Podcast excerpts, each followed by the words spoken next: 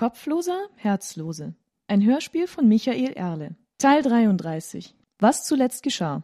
In der magischen Maske des Baumeisters Hergert hat sich Grouchox in der Lagerhöhle der Piraten versteckt. Doch der echte Hergert und Horzen, der Anführer der Piraten, drohen ihn dort zu überraschen. Zudem muss Grouchox den Kopf des steinernen Mannes bergen und zum Schiff bringen, auf dem Zuruna die Flucht vorbereitet.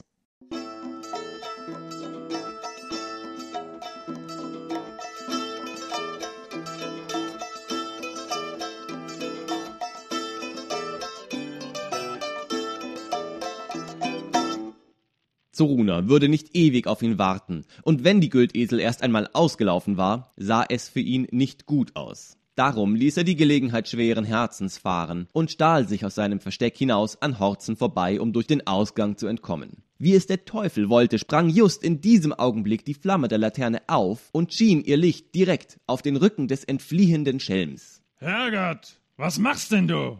fragte der Piratenkapitän. Ich. Die Fackel ist ausgegangen. Ich hole rasch eine neue. Antwortete Grouchox mit verstellter Stimme. Ist doch wie verhext.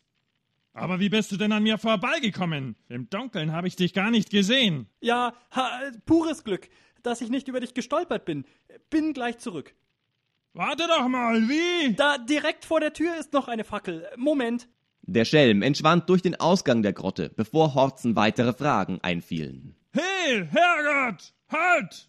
Natürlich, antwortete der echte Lagermeister aus dem hinteren Teil der Höhle, was denn los sei. Grouchox wartete nicht ab, dass sie ihre Probleme ausdiskutierten und rannte zum Kampfplatz. Dort eilte er zu dem umgestürzten Handkarren, hinter dem er sich zuvor verborgen hatte. Ein Blick zeigte ihm, dass das Gefährt noch in Schuss war. Das Fahrzeug war stabil genug für seine Zwecke, und so richtete er den Wagen wieder auf und zog ihn an der Deichsel in Richtung der eingestürzten Zisterne.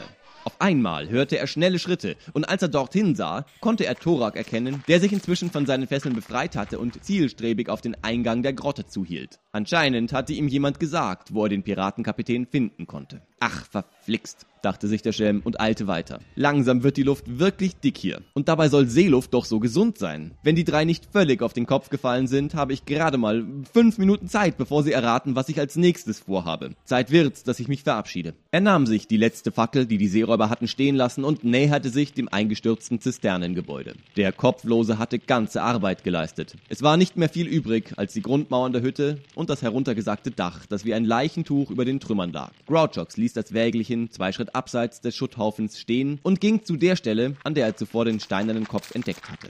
Die Fackel steckte er in einen Geröllhaufen neben sich, damit sie ihm bei der Suche Licht spendete. Dann begann er, mit bloßen Händen den entsprechenden Teil des Fundaments freizuräumen. Odisuffel kletterte währenddessen aus seiner Tasche und verschwand zwischen den Ziegeln. Grouchox achtete darauf, dass der Hamster nicht von verrutschendem Mauerwerk zerdrückt wurde und packte weiter Stein um Stein, warf sie achtlos zur Seite, zerrte an Brettern und Latten, hebelte wo es ging mit seinem magischen Degen die größeren Balken aus dem Weg und rollte dicke Brocken fort. Zu seinem Glück waren die Trümmer des Hauses so gefallen, dass nur ein kleiner Haufen Schutt auf der Stelle lag, wo er den Kopf vermutete. Ein paar Minuten nur dauerte es, bis er sich an die Steine des Fundaments herangearbeitet hatte. Ein Blick über die Schulter. Er griff nach seiner Fackel und suchte in ihrem Licht nach den markanten Zügen des granitenen Gesichts. Die Schatten fielen trügerisch in Ritzen und auf Vorsprünge, die Flamme flackerte in der Seebrise und vielleicht wäre der Schelm nie fündig geworden, wenn nicht ein heller Pfiff des Hamsters Odisuffel ihn aufblicken hätte lassen. Der Prinz saß auf einem massiven Fundamentbrocken, den sich Grouchox nicht genauer angesehen hatte, weil er seiner Meinung nach zu weit links lag, um in Frage zu kommen. Nun aber nahm er den Stein in Augenschein. Wie vermutet wies dieser Unebenheiten auf, die mit wenig Fantasie als Ohr und Kiefer eines Kopfes auszumachen waren. Hergert und seine Maurer hatten das Haupt damals mit dem Scheitel zu unterst eingemauert. Grouchox legte die Fackel wieder neben sich, um beide Hände frei zu haben. Auch so kostete es ihn viel Mühe, bis er den Kopf freigeräumt hatte und versuchen konnte, ihn anzuheben. Er packte an Nase und Halsansatz zu, stellte sich mit gespreizten Beinen darüber und zog den Felsen in die Höhe. Es gelang ihm, den Findling aus seiner Mulde zu wuchten und nebenan auf einem großen, flachen Brocken abzustellen. Während er nach Atem rang und die wunden Finger lockerte, näherten sich von der Dorfseite Schritte. Grouchox überlegte, ob er es riskieren konnte, seine Beute stehen zu lassen und sich zu verbergen, bis die Verfolger weitergezogen waren. Mit dem schweren Steinkopf im Gepäck jedenfalls war eine Flucht unmöglich. Andererseits konnte sich mindestens Thorak zusammenreimen, dass er es auf einen der Felsbrocken abgesehen hatte. Und Hergert würde beisteuern können, dass er nach einem kopfähnlichen Arbeitsstück beim Bau des Dorfes gefragt hatte. Wenn sie nun das zutage geförderte Haupt sahen, wäre ihre Neugier sicher geweckt. Das kostbare Körperteil aus ihrem Turm zu entwenden oder unter ihre Nase zu stibitzen, dazu fehlte ihm aber die Zeit. Er musste es darauf ankommen lassen und sich Horzen stellen. Er zog seinen Degen, warf sich in Pose und erwartete seine Häscher. Odi Suffel, der stets im Kampf an seiner Seite war, kam angelaufen und kletterte sein Hosenbein hinauf. Er nahm in der Westentasche Platz. Links, wie melodramatisch, dass der Stoß, der mein Herz durchbohrt, auch euren Tod bedeutet. Kurz darauf kamen die Piraten zu ihm. Sie waren zu fünft. Neben Horzen, Thorak und Hergert hatten sich noch zwei weitere Seeräuber angeschlossen. Beide überragten die Umstehenden um Haupteslänge und hielten Spitzhacken in den Händen. Ah, ich sehe, ihr habt eine neue Leibgarde, Horzen. Oder sind das Straßenarbeiter, die euch den Weg ebnen sollen, dass sich euer königlicher Zeh an keinem Kiesel stößt? Auf ihn! befahl der Anführer nur. Seine vier Handlanger umzingelten den Schelm. Ah, auf ein Wort noch, Horzen. Es ist in eurem besten Interesse, wenn ihr mich laufen lasst.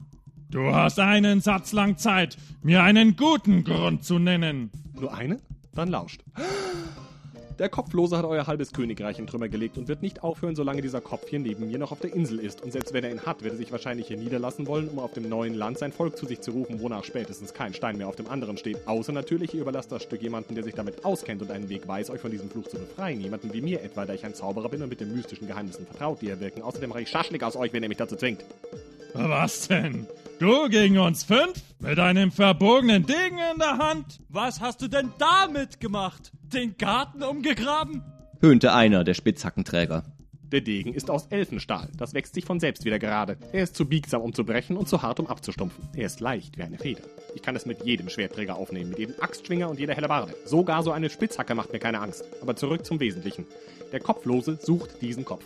Er darf ihn nicht haben. Ich kann ihn beseitigen und eure Sorgen sind vorbei. Verstanden? Und was hat es mit dem Messer auf sich? Welchem Messer? Na dem mit der grauen Klinge, das dir beim Finden des Kopfes geholfen hat. Das Messer, das mir Thorak aus irgendeinem Grund nicht aushändigen will. Gefunden ist gefunden.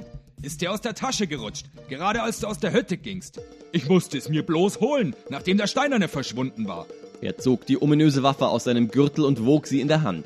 Du musst mir das Messer geben, Thorak. Du weißt nicht, worauf du dich einlässt. Frag nur mal den Gefängniswärter und den Zeugmeister im Turm oben. Bist du für den Tod der beiden verantwortlich? fuhr der Piratenkönig Grouchox an. Wenn ich herausfinde, dass du. Nichts dergleichen. Sie sind nur das Opfer dieses Fluchs, der auf dem Kopf und dem Kopflosen lastet. Wenn mir Thorak das Messer gibt, ist auch das vorbei. Nur über meine Leiche, Roter. Gerade als Grouchox antworten wollte, zischte etwas an seinem Ohr vorbei und traf den Nordländer am Kopf. Er wurde von der Wucht des Aufpralls zu Boden gestreckt. Damit hat sich das Problem schon mal gelöst. Im selben Augenblick flog ein weiteres Geschoss durch die Luft. Es traf Horzen mitten auf der Brust und produzierte auf seinem eisernen Kürass einen metallischen Ton. Auch der Piratenkapitän stürzte hinten über. Grouchox fuhr herum und versuchte zu erkunden, woher der Angriff kam. Er konnte am äußersten Rand des Lichtkreises die massive Gestalt des Kopflosen ausmachen, der soeben einen weiteren Stein vom Boden aufhob und mit einer weiten Bewegung ausholte. Der Schelm duckte sich gerade noch rechtzeitig, um dem Wurfgeschoss zu entgehen. Was soll das denn? Das hat er doch zuvor nicht gemacht. Hergert sprang ebenfalls in Deckung.